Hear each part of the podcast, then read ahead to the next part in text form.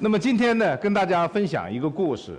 首先更正一个问题：杨颖到整形外科医院是花三十六块钱的挂号费，挂了我的专家门诊来就医的。大家都知道，那个医生的天职就是为那个病人服务的。作为我一个医生，不管是什么人来到这个医院挂我的号。无论你是那个明星还是权贵，还是社会当中你普普通通的一员，我都没有理由拒绝人不去看我的门诊。所以说我纠正说杨颖做美容鉴定，这个用词是媒体上的一种宣传，是不准确的。实际上是什么呢？就是杨颖到我的专家门诊来看了一次门诊，做一次医疗美容的咨询。那么，但是他来和别人不一样，由于他的到来，使我们医院那一天那个门诊的这个大院和我的这个专家门诊的诊室被挤得水泄不通，不知道怎么有这么多的媒体知道他到我们这里来，所以说这个就造成了这样一个局面。那么他来要干什么？因为他涉及到一个法律官司，法庭需要他出示一下，就是你做过。哪些美容手术的一些，相当于一个证明。我们国家鉴定医疗鉴定有两类，一类是司法鉴定，一类是医疗事故鉴定。显然他的这个需求这两项都不符合。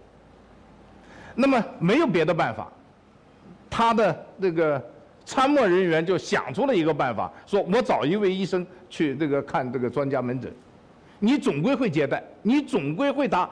提出的问题要有一个答复。那么这样子呢，就我就对杨颖提出来的是否做过四项，是否做过整形手术，我现在告诉大家，无论是鼻子，还是这个下巴，还是双眼皮等等事项，没有做过美容手整形手术，因为做手术要留下痕迹。这里还提一个问题，有人说他打过玻尿酸，我看他在每一哪一部那个节目当中，那鼻子很高，怎么后来鼻子又低了呢？再给大家解释一下这个误区。微创美容技术当中，注射肉毒素瘦脸和注射肉毒素去皱，包括注射玻尿酸隆鼻和去充填一些这个凹陷的地方，维持的时间。一般在半年左右，过了半年以后，药物作用退掉，那个充填的玻尿酸会被吸收，所以说过半年以后，你还想再查出是否这个注射过这样的，这是查不出来的。最简单的一个例子，说你今天上节目，你化妆了，回家你洗完脸之后，素颜见到了你，你说我昨天化过妆吗？这是看不出来的。是吧？这是第二个问题。第三个问题，有人说他这个做过牙齿，是吧？他有四颗牙齿被拔掉了，做过牙科的正畸治疗。但是学术界非常清楚，正畸治疗属于口腔科的那个牙齿排列不齐的一种矫治治疗，不属于美容外科治疗。所以这个事情也非常清楚，那么这件事情能跟大家解释就这么多。那么在这个问题发生以后呢，我就回想到，现在呢微整形是一个大家非常关注的热门话题。那么要求要做微整形的人很多。那么微整形什么含义呢？就是不用做比较大的手术，能通过一个打针。或者是做激光治疗，或者是做这个面部的皮肤的剥脱等等这些创伤非常小的技术，能够达到一个美容的目的，我们把这一类就归结为微整形美容技术。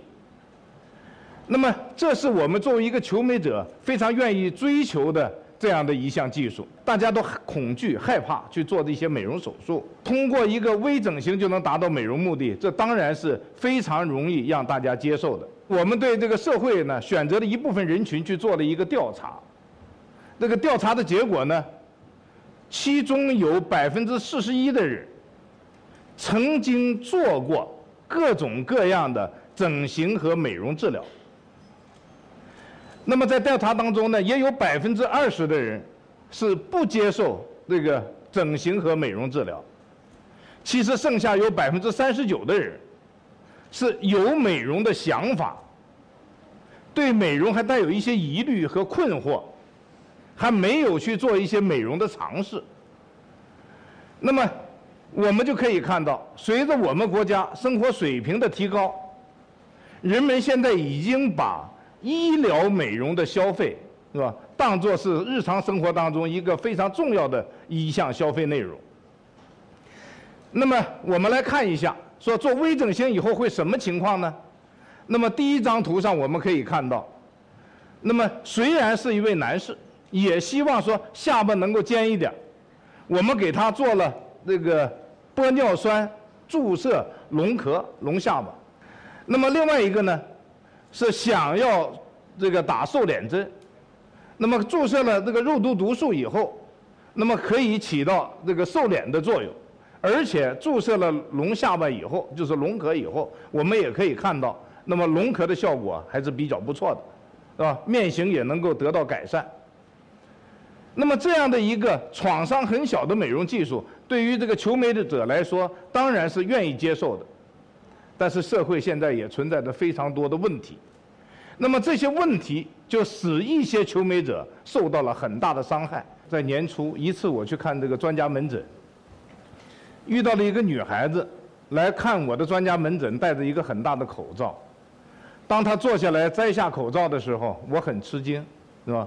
她的脸上呢，就是我们看到的现在这个模样。接下来呢，她就是哭诉她的经历，是吧？在一位朋友的介绍下，找了一位所谓的医生，到了一个他也不知道是人家的家里还是一个住所，是吧？就注射了这个微整形，注射了以后，那么大约三天的时间，就出现现在这样的一个症状，脸上发出很大的炎症，而且已经有一些化脓和溃烂，是吧？后来的结果，这个面部造成了很大的损毁。那么现在我们看，很多人说对于这个美容当中分为医疗美容和生活美容这个概念还有很大的混淆。我们在调查当中呢，又发现一个新的问题，说我们看到街上那些生活美容的美容院，可以做医疗美容吗？其实回答是否定的。但是医疗美容和生活美容到底有什么样的区别呢？凡是侵入到皮肤以内的美容技术，都属于医疗美容技术，应该到医院或者是医疗美容医院或者门诊或者是诊所，不能到生活美容的美容院去做医疗美容，也不合法。那么生活美容就是指。不侵入皮肤以外的，包括皮肤护理、包括保湿、包括按摩等等这些技术，所以这是有区别的。如果你是说想要做医疗美容，那么一定要选择医疗美容的医疗机构。那么我们又问了，说我们有很多大型的公立医院，那个公立医院当中是否有做医疗美容这样的科室呢？回答知道的人只有百分之八。有百分之九十的大众，对于医疗美容要大型公立医院当中有那个医疗美容的机构还不了解。在这里我简单介绍一下，我们国家医疗美容机构有这么四大类。第一类就是公立医院当中有的叫整形外科，有的叫美容外科，也有叫美容中心等等这样的这个科室。也有专业的，像我们医院是中国医学科学院整形外科医院，那么医疗美容占我们医院当中病人工作量的百分之五十左右。那么第二类，就是叫做医疗美容医院。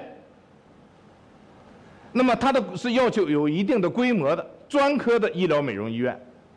第三类叫做医疗美容门诊，规模比医疗美容医院小一些。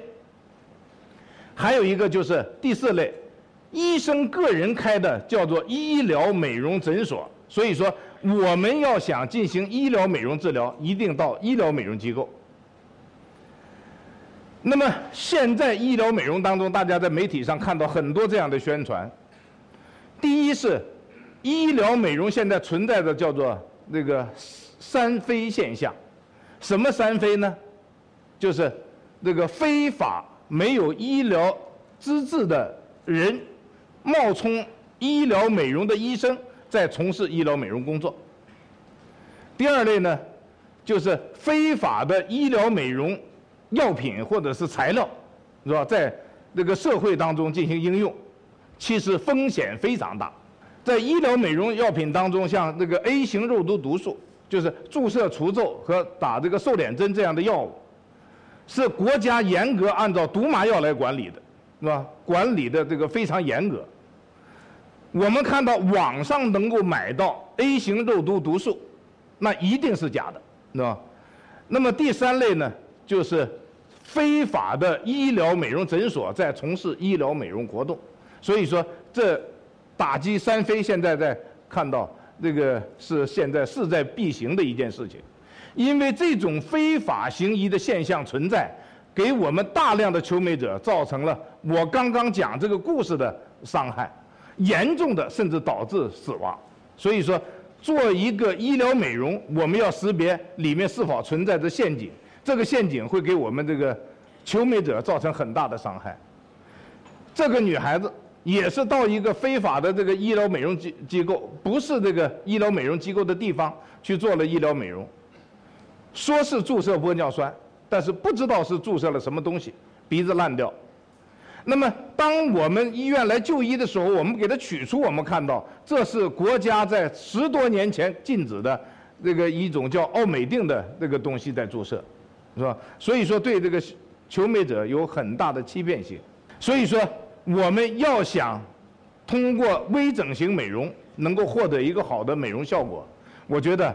大家对医疗美容知识要有一个充分的了解。最后一个我要说的就是，我们每个人都有我们自己的权利。如果我们在求美的过程当中，如果我们受到了伤害，我们都有权利维护这个作为一个求美者我们所自己的这个权利。最后，谢谢大家。